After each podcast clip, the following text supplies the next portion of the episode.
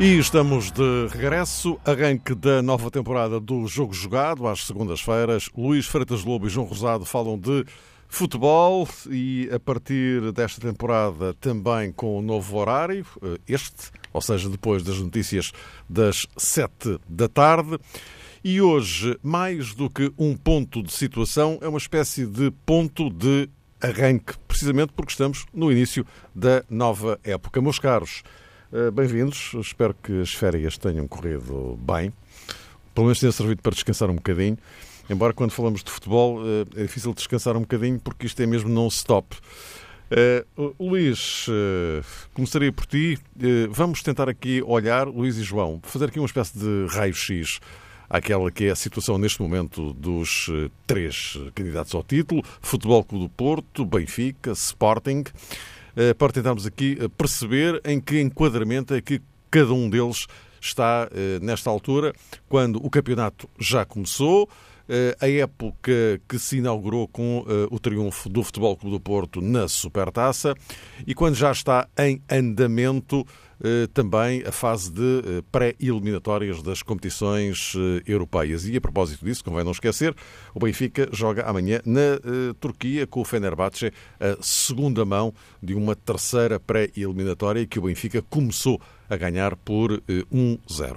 No que respeita ao Sporting, em paralelo com este arranque de temporada, temos uma campanha eleitoral eh, uma eleição que está marcada para o dia 8 de eh, setembro. Bom, é em todo este quadro que eh, eu vos pedia que, enfim, refletissem um bocadinho.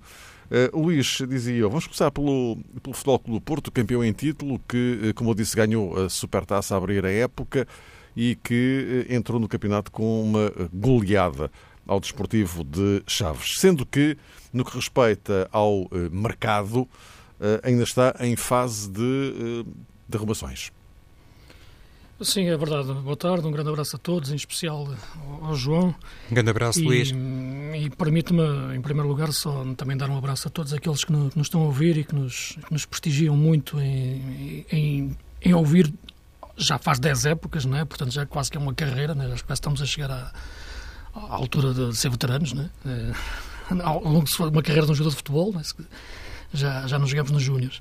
10 anos de programa e, e, sobretudo, a prova de que é possível, mesmo neste mundo que vivemos atualmente em Portugal, em que o nível do documentário futebolístico atingiu em muitos momentos e em muitos locais o grau zero, uh, conseguirmos aqui fazer uma coisa que é falar de futebol uh, sem recear polémicas, como é lógico, mas falando do futebol com a, com a paixão que temos, com a emoção que temos e com o lado positivo que tem que ser sempre visto o, o futebol e não pelo seu lado negro. Uh, isso é muito importante e cada vez mais é importante e por isso para mim é uma honra, um prazer e um privilégio enorme estar aqui todas as semanas e a TCF manter esta aposta que era uma aposta ganha e prova que é possível fazer programas a falar de futebol pela positiva, debatendo, discutindo. Não somos dono da verdade, nenhum de nós. Portanto, isto é para debater, é para as pessoas em casa também discordarem, em casa e nos carros, discordarem, terem as suas opiniões e falar de futebol uh, com, com a paixão e com, com o conhecimento e com, e com tudo aquilo que, que, que nos move. Isto, portanto, é é aquilo que, que me apaixona e que, e que portanto, encontra-se aqui na TCF ainda esse refúgio no meio de um mundo tão, tão complicado. Portanto, eu queria fazer este primeiro, digamos, editorial do ano em relação à ao meu sentimento de estar aqui, que é um prazer enorme. Uh, agora, vamos, portanto, ao ponto de arranque desta época. É um ponto de arranque que não é muito diferente daquilo que, que tem sido as outras épocas. Há sempre circunstâncias de uma equipa ou outra, mas o nosso futebol, o futebol português já nos habituou a uma correlação de forças que dificilmente vai, vai mudar. Temos os três grandes, temos um Braga cada vez mais forte e acho que o Braga este ano pode ser mesmo um candidato ao título uh, do ponto de vista mais assumido, já se assumiu, mas pela forma como joga. Uh, agora, o campeonato começou, uh, claro que neste momento ainda há várias verdades, digamos assim, não há só uma verdade para cada equipa. O mercado ainda está aberto, as equipas ainda estão em construção, ainda têm dúvidas em muitas posições, ainda têm dúvidas uh, em muitas questões do, da sua estrutura, do seu plantel, uh, mas não tanto, diria, no seu processo de jogo. Uh, e nesse sentido, eu penso que o Porto foi baseado nesse processo de jogo, mesmo em face daquilo que tem sido debatido, que é a ausência de Marega, a lesão de Soares, a questão da, da defesa, que está a ser reformulada, ainda em construção, com a entrada do Diogo Leite para central e saída de Ricardo, está Maxi, mas viu-se uma equipa que foi buscar a memória do, do, jogo da época passada, da forma de jogar da época passada, e com isso, mesmo com uh, nomes próprios diferentes na frente, no sentido de colocar o André Pereira de início uh, e, e, o Otávio a partir de uma faixa, de um flanco, a equipa interpretou muito bem o jogo. Uh, acho que, em termos daquilo que é o conhecimento daquilo que quer fazer, foi a equipa que apareceu mais forte neste, neste arranque da época, neste primeiro jogo da época, com um grande jogo do Sérgio Oliveira e do, e do Otávio e do Brahimi a, a fintar. E gostei muito de ver o André Pereira neste arranque da época. De relação ao Benfica, uh, a questão de Jetson, que eu acho que neste momento é aquilo que mais me atrai neste arranque da época, é perceber até que ponto vai se fixar na equipa do Benfica em crescimento e ver Pizzi, quase num 10. Aliás, época passada, se recordam, quando houve aquela crise de número 10 do 4-3-3, quando Krovinovic se lesionou, lancei muito a ideia de Pizzi poder ser o 10. Não um 10 logo no papel ou na estrutura, naquela posição, mas a aparecer naquela posição. E agora que está melhor fisicamente, está melhor taticamente e apareceu nessa posição, ou entrar nessa posição frente ao Vitória, e fez três golos. E o Sporting, que está numa fase de, de indefinição ainda em termos de, de, de formação de grupo, por problemas extra-equipa, uh, ou problemas, neste caso, de, indefinição ainda daquilo que será a sua estrutura diretiva, mas que penso que a equipa está a conseguir estar imune a isso, mérito para o Zé Peseiro a, esse, a esse ponto, e também para os jogadores, sobretudo aqueles que regressaram e que estão a fazer grupo. Uh, fez um, um, jogo difícil em Moreira, a um excelente Moreirense, que jogou muito bem, uh, numa boa estratégia do, do, do Ivo Vieira, e penso que neste momento um Sporting mais forte do que aquilo que se poderia imaginar aqui há uns tempos, e um, um bom arranque de campeonato. João, prós, contras e assim assim. Uh, assim assim, Mário. Há, há muitos assim assim, não é? Nesta fase inicial. Sim, nesta fase é muito tudo assim assim. Sim, muitas indefinições, mas naturalmente gostaria também de deixar um cumprimento particular para todos os ouvintes. Espero que estejam todos ainda de férias, ao contrário do que acontece connosco. O Mário já nos obrigou a trabalhar e aqui estamos nós, com todo o gosto a arrancar para uma nova temporada. Eu não, eles. Eles, o futebol. É isso mesmo. É quase non-stop, não é? é? Tivemos é o Campeonato do Mundo, depois um período ainda que muito pequeno de algum descanso e agora este arranque para a nova época. Mas lá está, quem joga por gosto não se cansa. É, é o nosso caso, acredito. Uh, dizias, Mário, que há realmente muitos pontos, dizíamos, muitos pontos de interrogação que nesta altura são absolutamente comuns e creio que isso atravessa a maior parte das equipas, mas há equipas que já tiveram que hum, arregaçar as mangas e olhar para compromissos oficiais muito importantes, eh, nomeadamente o Benfica, o Braga e o Porto, que disputou uma supertaça. É verdade que, hum, diante do Aves e agora frente ao Desportivo de Chaves, o atual campeão nacional não defrontou adversários que se possam classificar propriamente como rivais, concorrentes uh, diretos, mas ainda assim, tanto na disputa da Supertaça como no Dragão, no, no arranque do campeonato para a equipa de Sérgio Conceição, percebeu-se a categoria, os argumentos e a competência de quem defrontou o Porto. E ainda assim uh, conseguiu a Sérgio Conceição tirar, acredito, o máximo ou o máximo possível da sua equipa nesta fase inicial e isso foi extraordinariamente importante a todos os níveis. Em primeiro lugar, porque o Porto estava outra vez, estava e ainda está a deparar-se com uma questão interna que pode ter o seu uh, impacto e a sua consequência maior, até ao momento não muito saliente, por mérito da equipa e por mérito, acredito, em especial do seu treinador. Mas o caso Marega uh, já, já provocou algumas ondas de turbulência no Dragão e respondeu muito bem uh, Sérgio Conceição face àquilo que inclusivamente considerou sobre o jogador a maneira como resolveu o problema e, sobretudo, como resolveu o problema no contexto de algumas declarações do próprio presidente do clube. Fez assim uma referência, porventura genérica, àquilo que tinha sido um pedido um, explicitado por Sérgio Conceição em praça pública, no campo do que o Porto ainda poderia fazer uh, em matéria de aquisições. Pinta Costa pronunciou-se sobre isso, como que recomendou a Sérgio Conceição uma cópia da metodologia seguida o ano passado e a resposta foi evidente. Foi na hora, foi imediata e parece-me que não existiu a esse nível nenhuma espécie de abalo, não existiu ali nenhuma espécie de clima de algum mal-estar que pudesse eventualmente ter marcado a relação entre presidente e treinador. Isso foi uma circunstância absolutamente determinante para o êxito da temporada transata, que naturalmente até esteve associada à contratação de Sérgio Conceição, mas a resposta dentro de campo foi soberba e também com esse compromisso oficial que já tinha resultado da disputa da Supertaça. No caso do Benfica, tivemos o caso Jonas, que já estará, enfim, encerrado. Ainda hoje a Revitória se referiu outra vez eh, ao jogador e no caso do Sporting, só para concluir eh, este primeiro comentário, Mário, depois podemos detalhar, se achaste por bem. No caso do Sporting, também tivemos agora a situação com Mateus Pereira. Foi mais um caso de natureza disciplinar, eh, se quisermos, eh, no que toca a Jonas. Não foi bem isso, mas no caso do Sporting, manifestamente, com Mateus Pereira, criou-se aqui um episódio também serviu para manchar, entre aspas, um bocadinho do que tinha sido a pré-temporada do Sporting, que parecia que estava tudo de facto, a navegar uh, num clima de tranquilidade ou com um Tanto clima tranquilo, é? mas, exatamente, eis quando senão Mateus Pereira irrompeu pelas redes sociais. O facto é que os uh, três, ou os quatro, se quisermos juntar aqui o, o Braga, uh, entraram a ganhar no, uh, no campeonato. Luís, em termos de, de, de, arrumação, o que é que te parece que ainda faz falta ao Futebol Clube do Porto?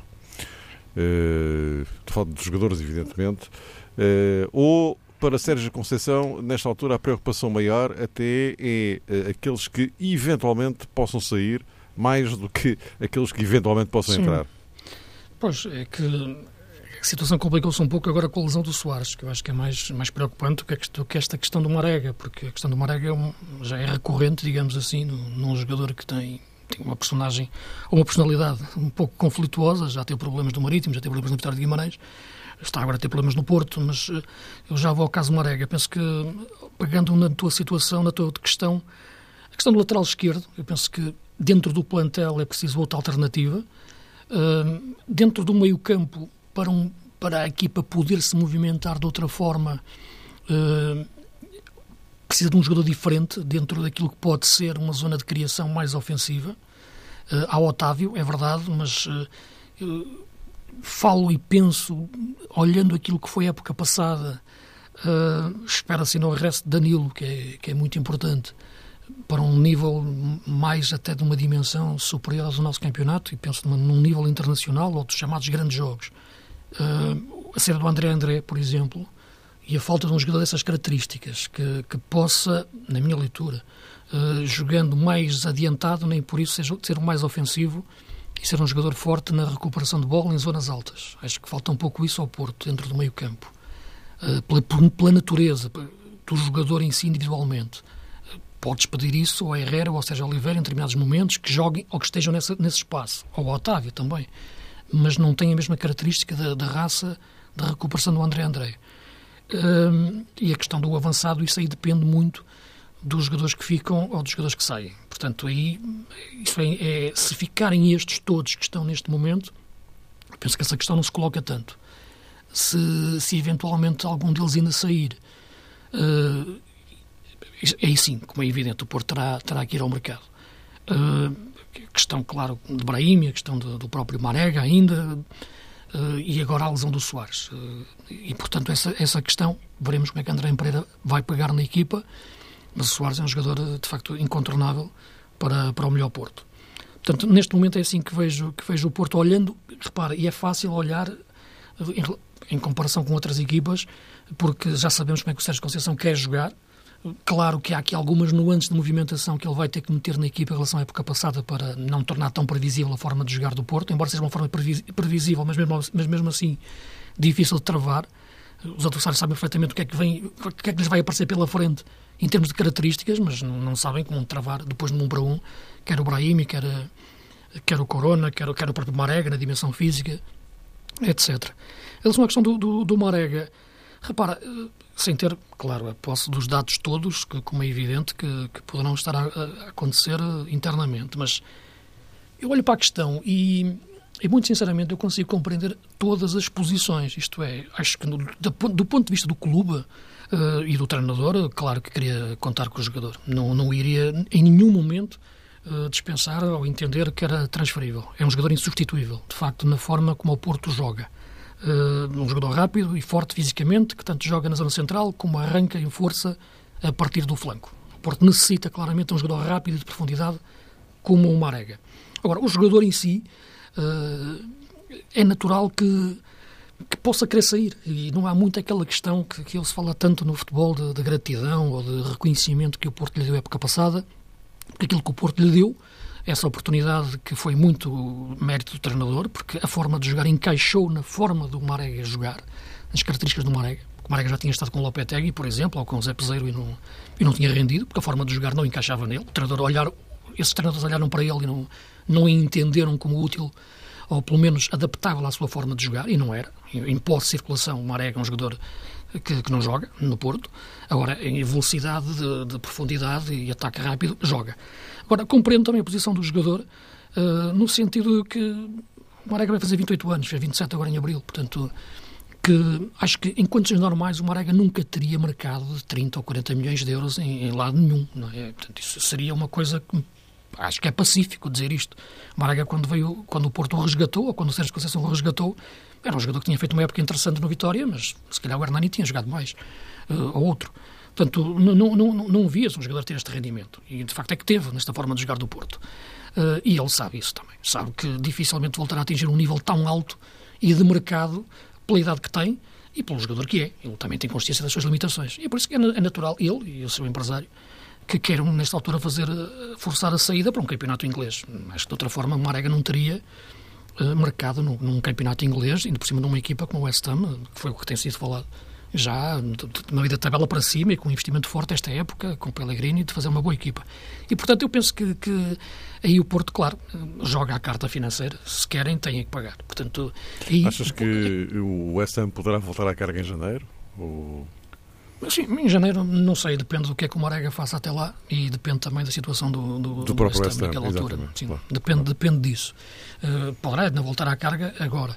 Uh, aquilo que, que, que, que me parece é que o Porto joga a carta financeira, isto é, eh, é um jogador que, se me disseres 30 milhões pelo Marega, não é bem vendido, quer dizer, é uma coisa que eu acho que é um milagre, olhando aquilo que é os, os anos anteriores do Marega, e, portanto, seria algo uh, irrecusável. Isso, isso, isso, acho, acho que, por mais útil que ele pudesse ser desportivamente, nesta forma de jogar, este jogador em si, 30 milhões, seria algo que, que, que, o Porto teria que, que fazer.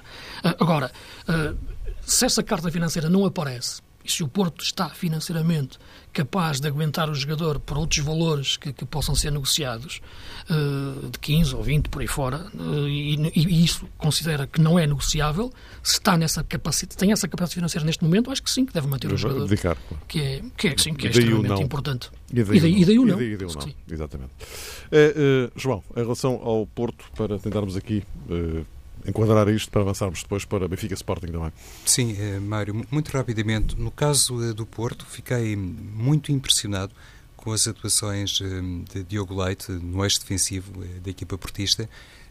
não conhecia muito sobre os jogadores, já o tinha visto jogar, claro, mas não tinha assim uma informação muito detalhada e, e sobretudo, o que sobressaiu mais, na minha perspectiva, a propósito das duas atuações que presenciei via TV eh, de Diogo Leite foi o à vontade com que se enquadrou na equipa, eh, atrevo-me a dizer alguma maturidade, parecia realmente uma réplica de Ivan Marcano, também eh, jovem central canhoto, no caso de Diogo Leite, já não é assim tão jovem Ivan Marcano, mas até nisso o Porto como que recriou completamente a articulação entre Felipe e um central canhoto. claro, ninguém sabe, talvez à exceção de Sérgio Conceição, qual vai ser o futuro de Diogo Leite, mas acho que o Porto pode realmente ter conquistado ali um central para muitos anos, isso depende de variedíssimas coisas, por exemplo, o Porto transferiu, digo eu, com alguma surpresa, Diogo Dalot para o Manchester United, numa altura em que era absolutamente impossível fazer assim uma avaliação com grande rigor e, sobretudo, com muito tempo de atuação de Diogo Dalot na equipa principal do Porto, mas lá está, o mercado tem destas coisas. Há pouco o Luís falava sobre Marega e, enfim, aquilo que pode ou não render num futuro próximo ao Porto e no caso de jovens talentosos, porventura até com um índice de talento superior a Marega, com todo o respeito e consideração pelo ponta de lança, eh, a situação do mercado obviamente tem outro impacto e pode provocar eh, situações repentinas que nenhum de nós conseguirá à partida vislumbrar.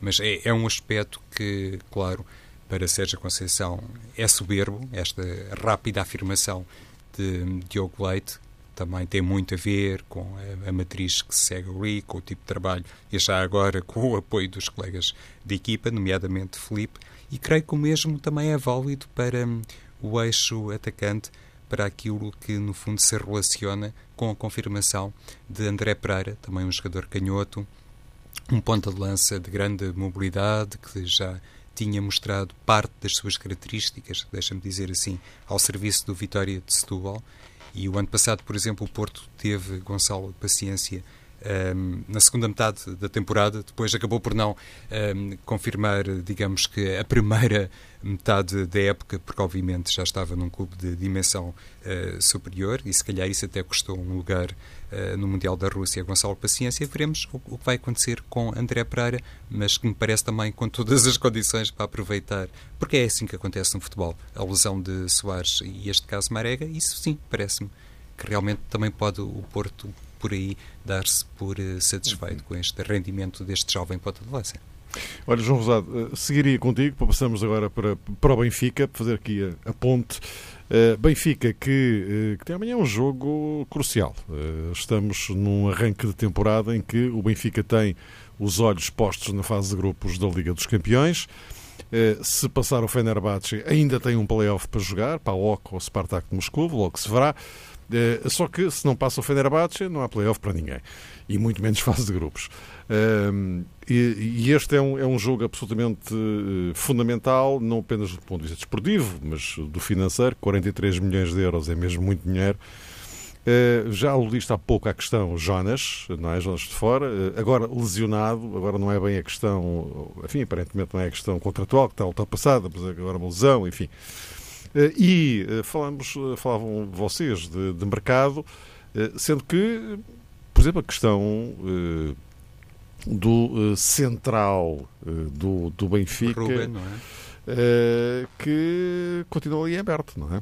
Porque o, o, jovem Rubem Dias Olha lá, Mário. continua na mira do Lyon. É? E isso, se calhar, é que acaba por ser um bocadinho surpreendente. Todos nós uh, temos, sem grande esforço de memória, e eu não tenho particularmente uma memória prodigiosa, mas eh, sabemos que os clubes portugueses estão sempre muito sujeitos a isto, não é? Até que determinados mercados estejam fechados, é evidente que ninguém se pode dar ao luxo de dizer A, B ou C é intocável e daqui não sai para lado nenhum. Pelo contrário, às vezes até se fomenta, digamos que uma perspectiva mais eh, vendedora. Isso tem que se respeitar, porque uma coisa é falar por fora sem responsabilidade de gestão e outra coisa é estar lá fazer cálculos a propósito dos encargos mensais e outros, não apenas os mensais. Mas, eh, francamente, acho que o Benfica, no caso de Jonas, e até mesmo nessa situação que relembraste com todo o propósito e que está relacionada com Rubem Dias e com o interesse, parece que particularmente assumido, do Lyon em contratar Rubem Dias, o Benfica não deixou, no caso, nomeadamente do ponta de lança, do, do avançado, de arriscar um bocadinho em deixar eh, o dossiê arrastar-se no tempo, porque toda a gente conhece a influência de Jonas na equipa, o seu carisma, a maneira como inclusivamente e há pouco o Luís falava sobre Pizzi e sobre as funções de 10. Muitas vezes o próprio Jonas até é um desbloqueador nessa matéria, aparece como um segundo avançado, não propriamente como um finalizador, sendo ele um jogador com um índice de concretização absolutamente eh, notável, por isso é também um, jogador histórico no futebol benfiquista e no futebol português. Mas, na minha perspectiva, o Benfica errou eh, ao deixar realmente prolongar-se a novela Jonas, que numa primeira etapa, e nem sequer temos tempo para isso, imagino eu, mas numa primeira etapa até teve assim contornos francamente grotescos e depois uh, resolveu-se a bem do Benfica e a bem do jogador, naturalmente, mas não a tempo de poder defrontar o Fenerbahçe.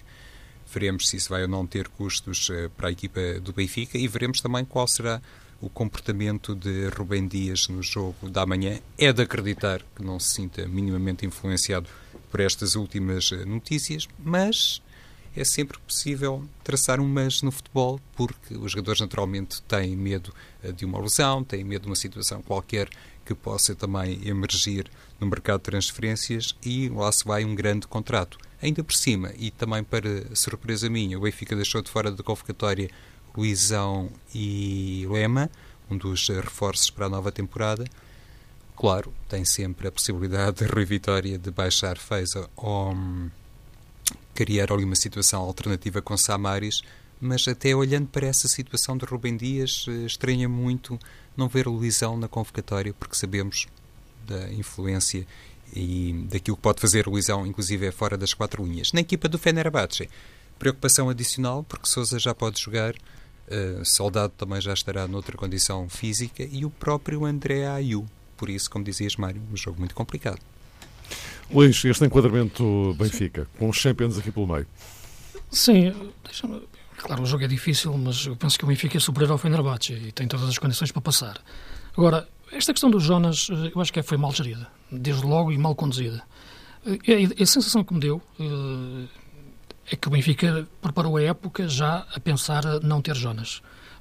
Decidiu que Jonas era dispensável, ou que neste momento, olhando a sua fase da carreira, a sua idade, questão física, uh, contratações que poderia fazer, pensou que poderia abordar a nova época com êxito sem, sem Jonas. Que, e, e penso que só assim se entende que não tenha resolvido o problema para ele jogar a pré-eliminatória da Champions, porque sabemos que esta Champions é decisiva para o Benfica do ponto de vista desportivo e financeiro para uma época de sucesso. E, portanto, tens que ter o teu melhor jogador a jogar nesse jogo, nesses jogos, ou disponível para esses jogos. E a verdade é que não estava por razões que tinham a ver com a questão contratual ou com a questão de ficar ou não ficar.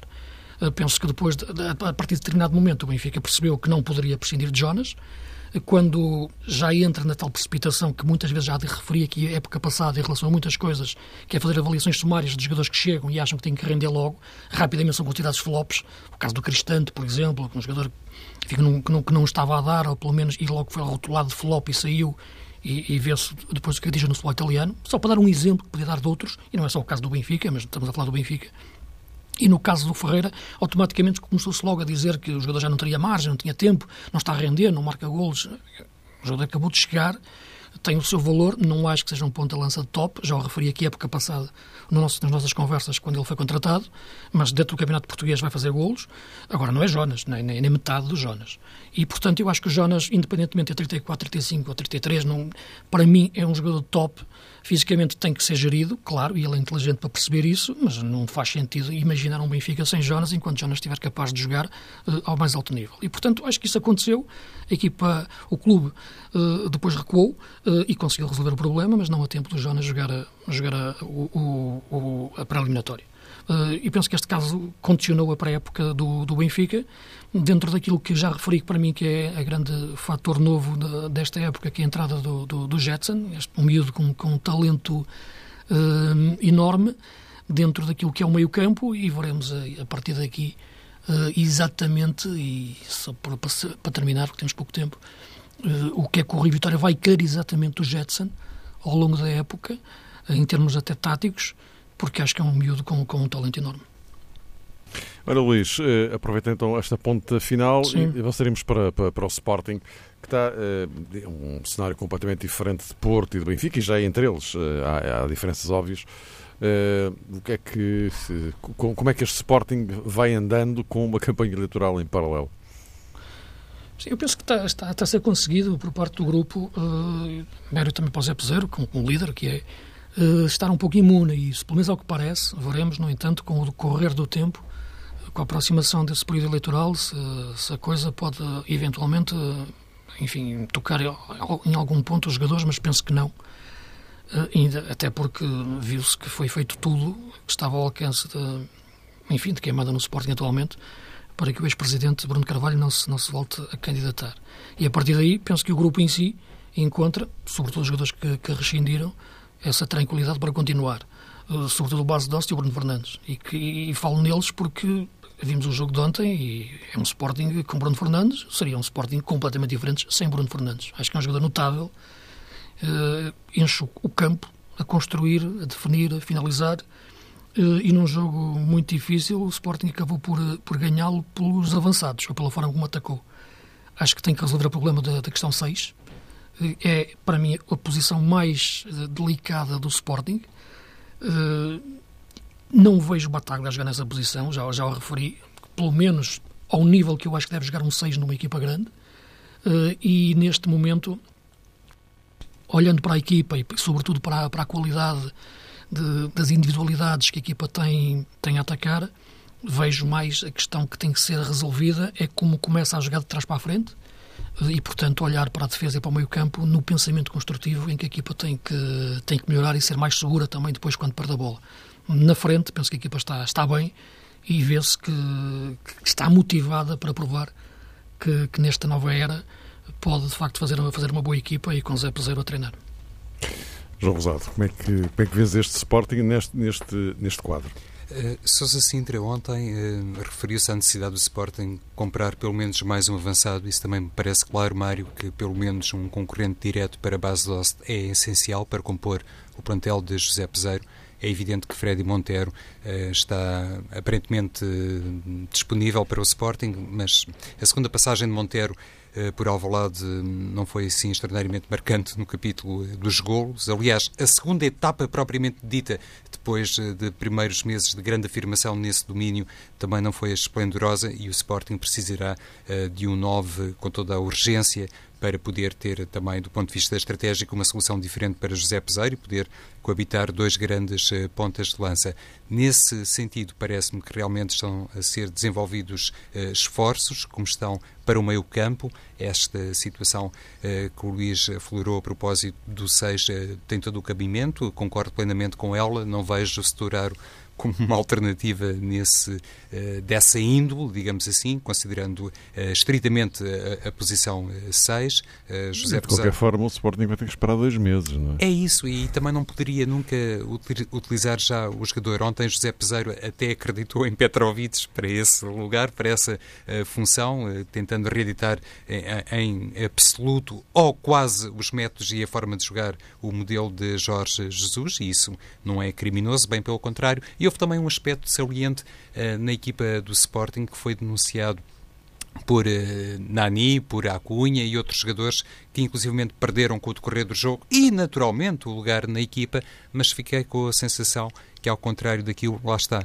que ficou minimamente exposto com as declarações de Mateus eh, Pereira, o balneário do Sporting está unido e isso, no caso concreto, é de facto uma situação que merece grande destaque, grande realce, porque hum, representa, obviamente, uma etapa diferente, que toda a gente gosta do desporto e gosta de futebol, tem a obrigação de aplaudir, ver um balneário que recuperou autenticamente das cinzas. E eu fiquei com essa convicção que até os jogadores com grande estatuto no Sporting ontem entenderam muito bem determinadas decisões. E isso é fundamental. É mais importante do que jogar A, B ou C.